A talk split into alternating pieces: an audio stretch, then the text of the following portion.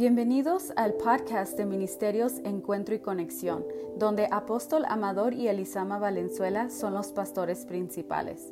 Gracias por escuchar. Esperamos que este mensaje te ayude a conectarte con Dios. Bendiciones, bienvenidos, bienvenidas. Está en el ambiente un momento de, de adoración, de bendecir juntos al Señor. Señor amado, tu presencia es más que grata, es más que necesaria. Tu presencia lo significa todo, no solo para mí, para tu pueblo, para el universo mismo.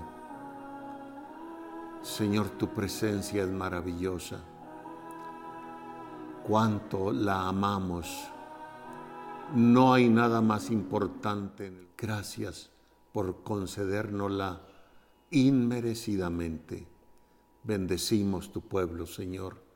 Bendecimos la humanidad en el nombre del Señor Jesucristo. Amén y amén. Quiero hacer mención de un escrito que envié a los ancianos, a los diáconos y a los eh, pastores eh, que están en cobertura aquí en el país, fuera del país, en México. Y quiero dar una, una explicación, aunque sea breve, para no caer en un mal entendimiento. El escrito que envié dice así, amados en el Señor o amadas en el Señor y Rey de nuestras vidas, nuestro Señor Jesucristo, Independientemente de otras muchas vivencias del rey, les comparto que ayer estando en el altar del templo, me apareció un ángel que yo no había visto. Y de inmediato le pregunté su nombre y me lo dijo y voy a omitir el nombre. La razón que lo omito es porque el Señor me ha dicho que cuando comparta alguna experiencia de este tipo, omita el nombre del ángel por una razón, fue lo que así se me dijo.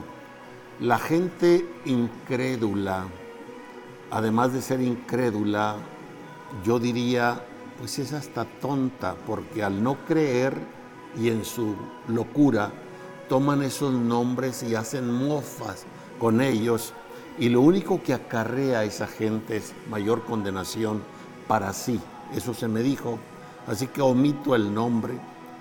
Y como era un ángel que yo no había visto en esa continua experiencia que por gracia de Dios tengo, hay ángeles muy familiares conmigo que conozco sus nombres y sus funciones. De inmediato yo le pregunté su nombre y me lo dijo. Enseguida le pregunté el significado de su nombre porque yo no lo conocía, pero tampoco es mi primera experiencia de que un ángel no conocido me aparezca y pregunto el nombre, pregunto el significado y enseguida pregunto a qué lo ha mandado el rey. Y me dio el nombre, me dio su significado y como otras experiencias similares, entendí que era enviado en forma directa del mismo Señor.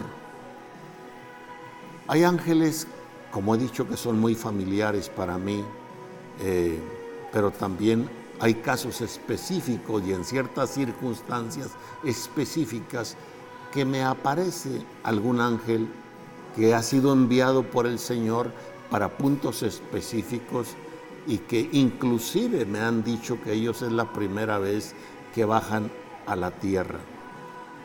Y ya le pregunté, ¿qué mensaje me traes del rey? De inmediato él me dijo esto, el mundo verá en esto la mano de Dios y será a través de y en quienes son fieles y constantes. Luego añadió, es tiempo de inversión para los fieles y constantes. Inviertan en la bolsa de valores del Señor. Así que creo que este es el primer punto y el por qué la declaración de este santo ángel, es tiempo de inversión para los fieles y constantes que inviertan en la bolsa de valores del Señor. Y creo que eso tiene una aplicación a que en este tiempo de recesión al que vamos entrando y que va a venir, será la tierra fértil de los hombres y mujeres de Dios que le creen a Dios. Será la tierra fértil para hombres y mujeres de Dios para invertir y obtener lo que no han obtenido en toda su vida y con sus muchos esfuerzos. Les bendecimos. Hay hombres y mujeres de Dios que Dios ha llamado al manejo de finanzas. Lo creo firmemente y los bendecimos y le pedimos a Dios que les dé toda gracia y toda sabiduría y toda ciencia para aprovechar esos momentos que el Señor les va a presentar. ¿Por qué? Por ser hombres y mujeres fieles y constantes y que invierten primeramente en la bolsa de valores del Señor y luego viene lo otro, porque lo natural no se da sin antes se dicte en el mundo invisible y que llamaríamos también espiritual. ¿Qué sería de una naturaleza que vemos sin las leyes que rigen la naturaleza y las leyes no se ven? Todo lo que se ve es resultado de lo que no se ve. Y si lo crees en el ámbito espiritual, lo tendrás en el ámbito físico. Así que ánimo, mis hermanos, comparta esta transmisión, hágala llegar a otros, póngale ahí like, me gusta y continúo con esta serie de temas que Dios nos ha permitido estarles compartiendo. Diga conmigo en fe, nosotros haremos la diferencia. Y tan así que esto es un terreno fértil para todo, empezando con la evangelización. Es un año y diez años de siembra y cultivo poderoso como nunca en la historia. En estos días de preocupación, ya sea en menor o mayor grado, por todos y sobre todo, en especial los que no conocen de Dios. Unos por no querer ver seres queridos infectados, otros por el pánico a la muerte, otros por el interrumpir los compromisos a los que vivían antes habituados, otros por el encierro en casa con la familia, que no lo están viendo como una gloriosa oportunidad y que uno de nuestros temas ya tocados es en el templo y por las casas, y otros por simplemente caer en una actividad o inactividad a la que no estaban acostumbrados. Con claridad la voz del Señor me dijo y se los compartí ya en uno de estos días. Sin haber yo propiciado esto, me dijo el Señor, fue propiciado por mentes diabólicas. Sin embargo, a pesar de que pude haberlo evitado, no lo hice. Lo permití porque busco una cosa y voy a usar esto porque busco una cosa de la humanidad y de mi pueblo, que se vuelvan a mí, dice el Señor. Luego audiblemente me dijo, veamos cuatro, seis en adelante. Y ya compartimos esto, como el verso 6 habla que a pesar del castigo la gente no aprende. Yo hice que ustedes pasaran hambres en todas sus ciudades. Yo hice que les faltara comida en todos sus poblados. Pero ustedes no se volvieron a mí, dice el Señor, o el Señor lo afirma. Amós 4:12 por esto voy a hacer lo mismo Por esto voy a hacerlo, porque quiero que te prepares para el encuentro conmigo.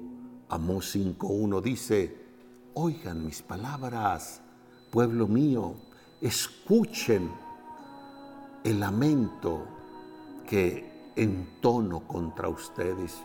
Amós 5, 14 y 15. ¿Qué quiere Dios?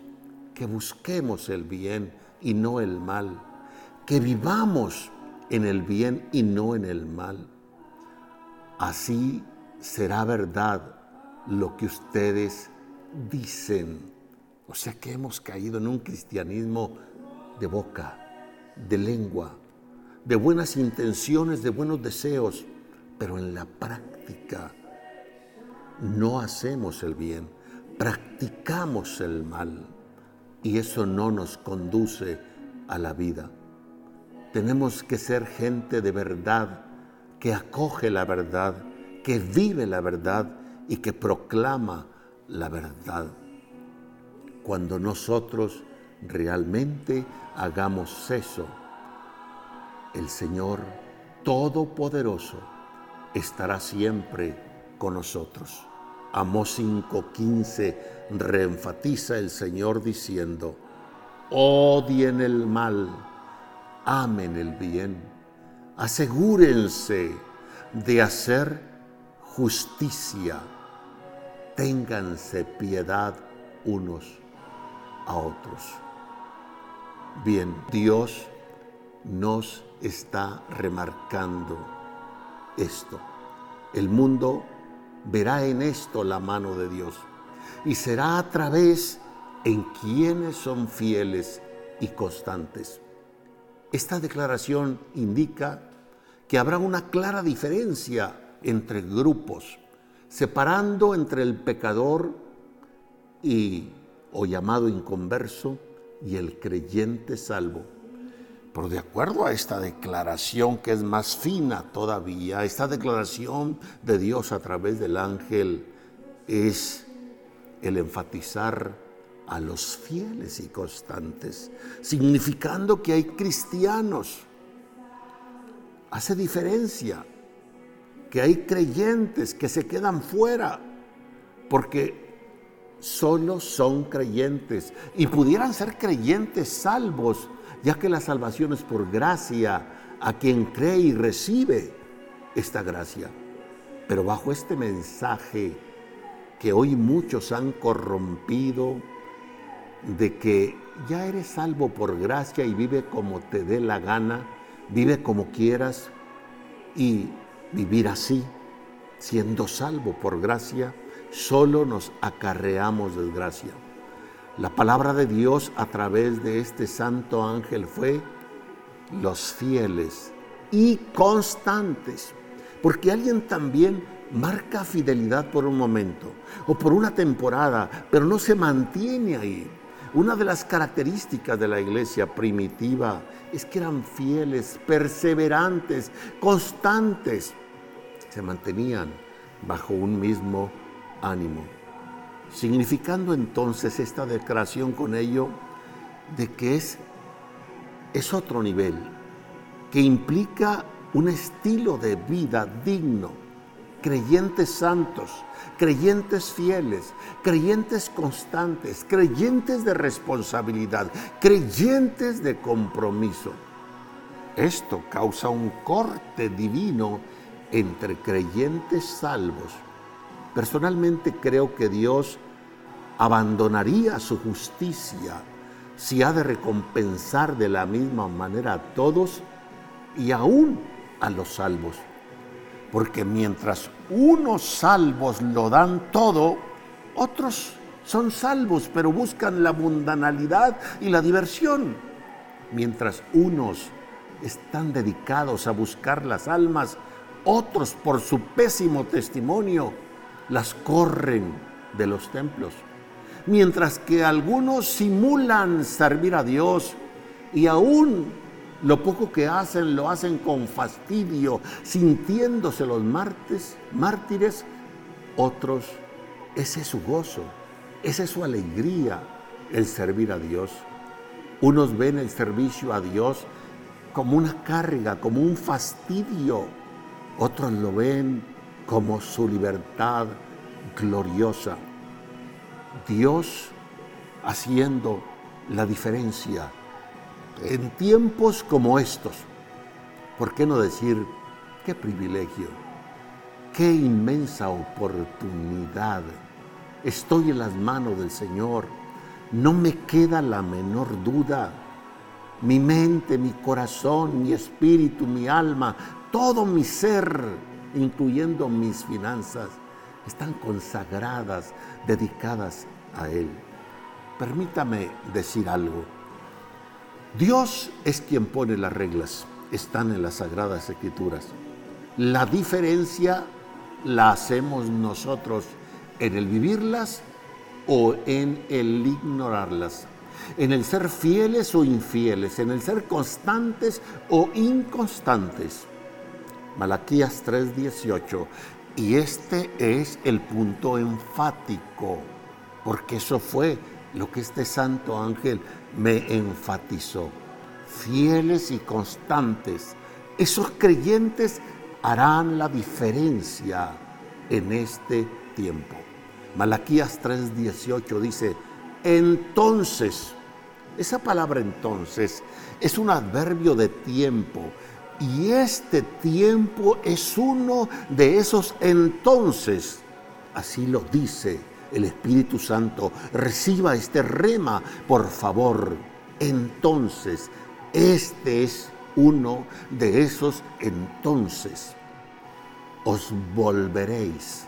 Eso es lo que Dios está buscando. Volvernos a Él en un tiempo como este, si es que no lo habíamos hecho antes. Y en ese entonces, y en un tiempo como este, vueltos a Dios, discerniréis, discerniréis la diferencia entre el justo y el malo, entre el que sirve a Dios y el que no le sirve. Discerniréis. Esa palabra discernir, raja, una raíz primaria en el hebreo, que entonces significa van a ver, van a considerar, van a contemplar, van a descubrir, van a quedar bien informados, se van a manifestar, van a mirar maravillados, van a mostrar, entonces se va a observar, entonces va a quedar a la vista entre los que sirven a Dios y los que no le sirven. Si de veras servimos a Dios, no puede haber pánico ahora en nosotros. No debe haber temores en nosotros. Algunos tal vez ni están comiendo o durmiendo.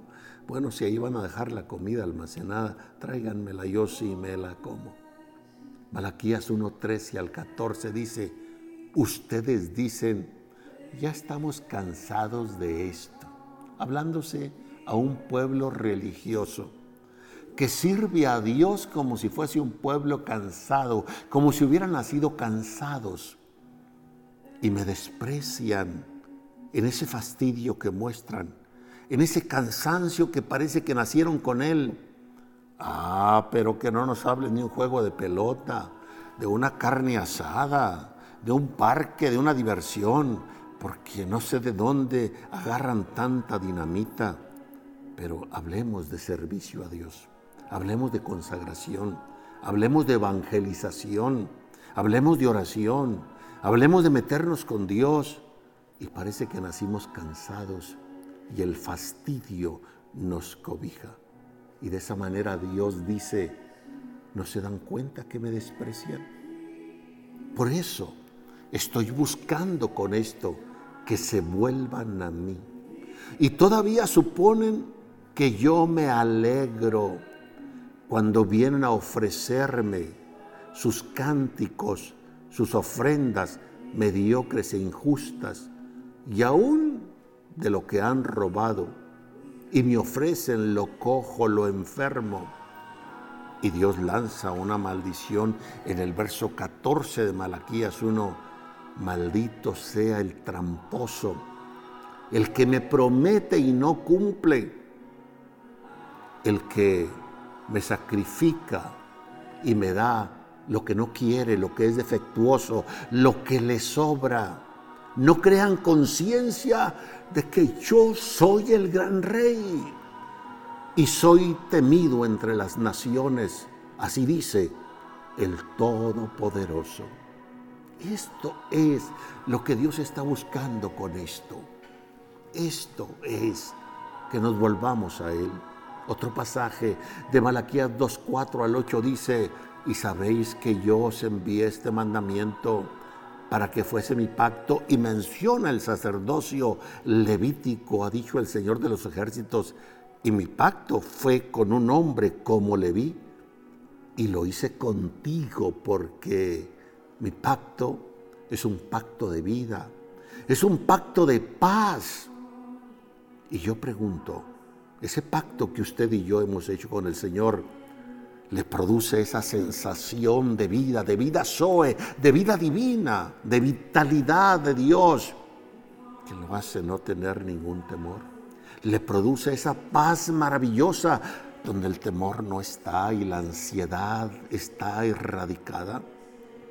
Yo di esto a alguien que me temió, que tuvo temor de mí y que delante de mí estuvo, vivió humillado, fue humilde. Aquel a quien la ley de verdad estuvo en su boca, no había mentiras, e iniquidad no fue hallada en sus labios. En paz y en justicia anduvo conmigo y a muchos hizo apartar de la iniquidad, porque los labios de los hombres y mujeres como usted y yo, que hemos sido llamados a este sagrado camino, hemos de guardar la sabiduría. De nuestra boca los demás buscarán el conocimiento de Dios. Hemos sido constituidos mensajeros, proclamadores del Evangelio, dice el Señor de los ejércitos. Pero ¿qué ha sucedido? Muchos cristianos solo quedaron con la careta y se apartaron del camino no solo se apartaron ellos, han hecho tropezar a otros. Se han corrompido en el pacto, dice el Señor de los ejércitos. A nosotros se nos olvidan las cosas, y más aquellas que no queremos recordar, pero a Dios no se le olvida. Y si a Dios se le olvidasen que no es así, Dios ha establecido un llamado libro entre sus libros un libro llamado del recuerdo, un libro llamado de memorias. Yo me sorprendo de la infinita sabiduría de Dios. Aún en su trato conmigo y mi trato con Él, me he llegado a decir cosas de hace 8, 9, 10, 11 años que yo nunca las volvería a recordar y me las recuerda con una frescura, como si apenas la estuviera escuchando por primera vez. Y tengo que ser honesto y decirle, Señor, honestamente, no recordaba, es como si fuera la primera vez que me lo estás diciendo. Habría que buscar en medio de tantas notas que tengo. Hay un libro que se llama el libro de recuerdos, el libro de memorias. Malaquías 3:16 dice, entonces los que temen al Señor hablaron cada uno a su compañero y Dios escuchó y oyó. Y fue escrito libro de memoria delante de él, libro de recuerdo para los que temen a Dios y para los que piensan en su nombre. Este libro es uno de los libros de los que dice Apocalipsis 20:12. Y vi a los muertos grandes y pequeños de pie ante Dios y los libros, note, y los libros. Y uno de ellos es este libro de los recuerdos, es este libro de las memorias. Fueron abiertos y otro libro fue abierto, el cual es el libro de la vida, y fueron juzgados los muertos por las cosas que estaban escritas en los libros según sus obras. Apocalipsis 20, 12. En el Salmo 50, 21, Dios dice, estas cosas hiciste y yo he callado. Parece que no te he visto y parece que no te he hablado. ¿Pensabas que de cierto sería yo como tú? Pero en su momento te reprenderé y estas cosas yo las pondré en su momento delante de tus ojos. ¿A quién le está hablando Dios? Pero al malo dijo Dios, ¿qué tienes tú que narrar mis leyes y que poner mi palabra en tu boca? Si veías al ladrón, tú corrías con él y con los adúlteros era tu parte. Dios busca que nos volvamos. Segunda de Corintios 5:10, porque es necesario que todos nosotros comparezcamos ante el tribunal de Cristo para que cada uno reciba según lo que haya hecho mientras estaba en el cuerpo, ora sea bueno o sea malo. Salvos por gracia, pero recompensados por obras. Salvos por gracia, pero juzgados según su justicia. Proverbios 11:31, ciertamente el justo será recompensado en la tierra, cuanto más el impío y el pecador. Entonces, en este punto enfático, que esos hombres y mujeres fieles, constantes, perseverantes, Dios permitirá que hagan la diferencia y donde enseguida se me habló de invertir en la bolsa de valor del Señor y se mencionó la palabra finanzas, aún en el plano físico. Quiero llevarle ahora a un pasaje para describirle también eso. Voy al Salmo 20. El Salmo 20 describe el poder que se acumula y que además activa en el dar o en el sembrar. El Salmo 20, verso 1 dice, que Dios te oiga en el día del conflicto, que el nombre del Dios de Jacob te defienda. Observe, que Dios te oiga en el día del conflicto.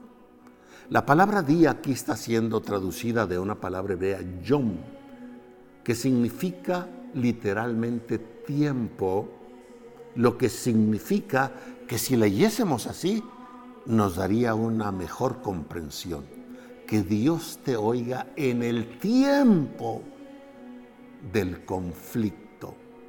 Y la palabra conflicto está siendo tomada de una palabra hebrea, sará, que significa aprieto, significa aflicción, significa angustia, significa calamidad, significa conflicto, tribulación, recesión, necesidad.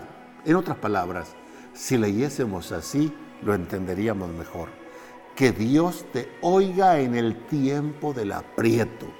Que Dios te oiga en el tiempo de la aflicción. Que Dios te oiga en el tiempo de la angustia que Dios te oiga en el tiempo de la calamidad. Que Dios te oiga en el tiempo de la tribulación. Que Dios te oiga en el tiempo de la necesidad. Que Dios te oiga en el tiempo de la recesión. Estamos entrando a ella y se lo anticipo. Recesión. La tierra fértil de los fieles y constantes, donde muchos de ustedes Dios va a marcar la diferencia entre el que le sirve y el que no le sirve. La recesión tiene que ver con la economía. Se usa para describir un tiempo de depresión de las actividades económicas en general, que se supone que es pasajera, donde se retrocede en la economía. Que Dios te oiga en el tiempo del conflicto, que el nombre de Dios te defienda. Y el término defender aquí hebreo es sagab, que significa que Dios te haga sentir seguro, tranquilo, en paz, que Dios te haga estar fuerte, que Dios te defienda además y te haga estar en lugar elevado, que Dios te enaltezca, que Dios te engrandezca, que Dios te haga escapar en la recesión, que Dios te exalte, que Dios te levante en momentos difíciles como estos. ¿De qué manera? Haciendo en ti la diferencia porque eres fiel y constante. ¿Cómo? Lo hará Dios. El verso 2 dice que te envía ayuda desde el santuario y desde Sión te sostenga. Él te enviará la ayuda, mi hermano, mi hermana. Créelo. Él te enviará la ayuda. Estaremos tocando temas de fe para estimular la fe. Y desde Sión te sostenga. La palabra sostenga, Saad, en el hebreo, significa confortándote, disponiendo cosas o las cosas más que necesarias a tu favor, sosteniéndote, sustentándose. ¿Y en base a qué? Dios se moverá a hacer esto, a sostener, a confortar, a traer las cosas a nuestro favor, a sostenernos. ¿En base a qué? El verso 3 lo dice. Haga memoria, porque hará memoria de todas tus ofrendas. Y con esto Él te dirá que ha aceptado tu holocausto. Y la palabra memoria, sacar en el hebreo, significa marcar. ¿En base a qué marcamos? Para que en momentos como estos Dios esté comprometido con nosotros a ayudarnos en estos momentos determinados para que seamos reconocidos, a fin de ser recordados por Dios, que Él haga memoria de tus ofrendas, de tus diezmos, de tus primicias, de tus promesas, de tu fidelidad y de tu constancia. Y con esto Él te indique que ha recibido tu holocausto. Así lo hizo con Abel. Así lo hizo con la viuda. Así lo hizo con Cornelio. La palabra holocausto, la, significa o está ahí para describir lo que le ofrecemos a Dios, que no es ignorado, que sube y que Dios lo recibe. Como dice Pablo a los filipenses en el capítulo 4, versos 17 al 19, no es que busque dádivas, sino que busco fruto que abunde en vuestra cuenta. Hay una cuenta en el banco del cielo, en la bolsa de valores del cielo, y ahí se van poniendo todos nuestros esfuerzos y lo que ofrecemos en amor, con fidelidad y con constancia. Busco, dice Pablo, ese fruto que sea puesto y que abunde además en vuestra cuenta. Todo lo he recibido, tengo abundancia, estoy lleno, habiendo recibido de Epafrodito lo que enviasteis, olor fragante, sacrificio acepto, agradable a Dios. Pablo no estaba diciendo estas cosas por necesidad y yo hago mías las palabras del apóstol. Estoy como el apóstol, tengo abundancia, estoy lleno. Y aquello lo veía Paulo al recibir de mano de Epafrodito, su asistente financiero y quien veía por sus necesidades la generosidad de los filipenses. Sin embargo, les dice, esto es olor fragante es sacrificio acepto, es agradable a Dios. Mi pregunta es, ¿a quién procura usted agradar? ¿A sí mismo? ¿A quién? Si es a Dios, aquí están los principios para agradarle. ¿Qué sucede? No damos a Dios lo que es de Dios porque nos sobra, sería sobra, no primicias, no diezmos, no promesas, no ofrendas. Damos a Dios quizá la mayoría de las veces de lo que nos hace falta a nosotros mismos, pero creyendo a pasajes como estos de Filipenses 4:19, mi Dios pues suplirá todo lo que os falta conforme a sus riquezas en gloria en Cristo Jesús. No conforme a las circunstancias, no conforme a la recesión, no conforme al coronavirus, conforme a sus riquezas en gloria en Cristo Jesús. Qué lindo es el Señor. Voy al verso 4 del Salmo 20. Te dé, te dé el Señor conforme al deseo de tu corazón y cumpla todo tu consejo. Ay, Dios mío. Pero si los versículos anteriores vienen diciendo de un tiempo de recesión, de un tiempo de aprieto, de un tiempo de escasez y necesidad, y ahora el pasaje del contexto posterior dice que Dios te dará conforme al deseo de tu corazón. Hasta va a cumplir gustitos en muchos de ustedes por ser fieles y constantes. Mientras hay necesidad afuera, mientras hay angustia en muchos, Dios estará cumpliendo deseos, deseos. Ah, como tengo deseo de esto, de aquello. Dios llegará a hacer eso para hacer la clara diferencia, la notoria diferencia entre quien le sirve y quien no le sirve. Y cumpla, te dé conforme al deseo de tu corazón y cumpla tu consejo. La palabra consejo, etzá en el hebreo, significa plan. De acuerdo a tus planes, Él te lo conceda. Significa designio, significa propósitos. De acuerdo a tus planes, a tus designios y propósitos, que el Señor te los dé. ¿Por qué? ¿Por qué? Porque eres fiel, porque has sido fiel, porque has sido constante, porque le has mostrado a Dios que eres serio y responsable y comprometido con Él. Y estos momentos de crisis son esos momentos propicios para echar esa diferencia por delante, hacerla notorio, como dice Dios a través del profeta Malaquías, echaréis y veréis la diferencia.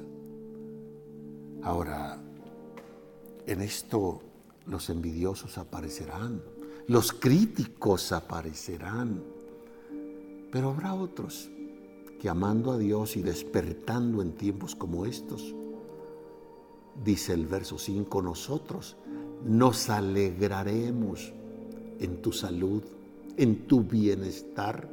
Alzaremos pendón en el nombre de nuestro Dios, que concede el Señor todas tus peticiones. Yo no tengo envidia. Que Dios te dé, mi hermano, mi hermana, muchísimo, mucho más de lo que te ha dado y que en estos tiempos el Señor marque una clara diferencia, que mientras otros regresarán los carros por no poder pagarlos, tú tomarás carros nuevos y de los mejores, que otros perderán sus casas por no pagarlos, tú comprarás, tendrás tu casa y tal vez otras más como inversión, que otros perderán su terreno por no pagarlo, tú será la oportunidad de adquirir bienes raíces. Nada es imposible para Dios y hacia los fieles y constantes. Cuando esto ocurre, que Dios da conforme al deseo del corazón, que Dios cumple de acuerdo a los planes y designios que tenemos sus hijos, y quienes están en esta visión se alegran por esta salud manifiesta de Dios. Alzan pendón en el nombre del Señor y suplican, oh Dios, concede a tu pueblo ahora más que nunca las peticiones de sus corazones para que el mundo vea y crea y tú hagas la diferencia entre el que te sirve y el que no te sirve. Y cuando eso se expresa, se hace manifiesto, el trabajo evangelizador se nos facilita tremendamente. Todos quieren ser entonces como nosotros, estar en la posición de nosotros, en el lugar de nosotros. Y, como dice el verso 6, ahora, ahora, ahora que he hecho de ver, ahora conozco que Dios salva a sus ungidos, a quienes le sirven, a quienes son fieles y constantes. Y Él lo oirá desde sus santos cielos, con la potencia salvadora de su diestra. Ahora es un adverbio demostrativo en este momento, en el tiempo actual de crisis, es tan propicio para el bien de Dios. Estos confían en carros, aquellos en caballos, dice el verso 7, pero nosotros, nosotros, nosotros, diga conmigo, nosotros, del nombre del Señor Jesucristo nuestro Dios, tendremos memoria. Ellos, ellos van a flaquear, ellos caerán, pero nosotros nos levantaremos nosotros estaremos en pie. Son promesas de Dios. Vamos a traerlas, vamos a hacerlas nuestras. Verso 9. Salva, oh Dios, que el Rey nos oiga en este tiempo que le invoquemos. Ustedes, hombres y mujeres fieles y constantes, haremos, harán la diferencia el mensaje de este santo ángel no puede ser en vano. Viene de Dios, es de Dios. No estoy inventando boberas e historietas. No es una experiencia nueva para un servidor. Es casi mi vivir diario, porque estamos sirviendo al Señor con seriedad. Oremos, oremos Tome de la mano a su esposo, a su esposa, a sus hijos, al amigo que pueda estar allí. Transmitamos fe, confianza. Hagamos de nosotros nuestro este mensaje. Padre, en el nombre glorioso del Señor Jesucristo, permítenos ser hallado entre ese grupo de fieles, perseverantes, constantes. Permítenos, Señor, hacer la diferencia en el nombre del Señor Jesucristo. Permítenos ver concedidos muchos deseos del corazón en tus hijos en estos tiempos de recesión, críticos y de temor y ansiedad y pánico para muchos. En el nombre del Señor Jesucristo es hecho les bendecimos en el nombre glorioso del Señor Jesucristo. Termino con esta reflexión. Si yo le preguntara a usted, ante una situación como esta de la que solo Dios sabe quién se va a escapar de no morir, ¿qué cambios haría usted para sentirse fiel ante Dios? Percibí que muchos se les vino así, una lista inmediata de cosas. Eso muestra que no hemos sido honestos, honestos con Dios. Es el tiempo de hacerlo, es el tiempo de arrepentirnos, es el tiempo de humillarnos, es el tiempo de pedir perdón, es el tiempo de tomar con seriedad el recorrido de este sagrado camino que Él nos marcó recto y vivo. Si en su conciencia usted dice, no haría cambios. Creo que he estado sirviendo al Señor dándolo todo le felicito. Le felicito por llevar esa conciencia y esa transparencia. Nos despedimos con el Salmo 91. El que habita el abrigo del Altísimo morará bajo la sombra del Omnipotente. Diré yo al Señor esperanza mía y castillo mío, mi Dios, en ti confiaré. Él te librará del lazo del cazador y de la peste destruidora.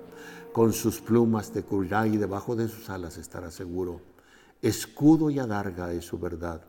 No tendrás temor de espanto nocturno, ni de saeta que vuele de día, ni de pestilencia que ande en oscuridad, ni de mortandad que en medio del día destruya. Caerán a tu lado mil y diez mil a tu diestra, mas a ti no llegará. Ciertamente con tus ojos mirarás y verás la recompensa de los impíos, porque tú has puesto al Señor que es tu esperanza, al Altísimo por tu habitación. No te sobrevendrá mal ni plaga tocará tu morada pues que a sus ángeles mandará cerca de ti, que te guarden en todos tus caminos, en las manos te llevarán porque tu pie no tropiece en piedra. Sobre el león y el basilisco pisarás, hollarás al cachorro de león y al dragón, por cuanto en mí has puesto tu voluntad, yo también te libraré. Te pondré en alto por cuanto has conocido mi nombre. Me invocarás y yo te responderé. Contigo estaré yo en la angustia. Te libraré y te glorificaré. Te saciaré de larga vida y te mostraré mi salud. Bendiciones.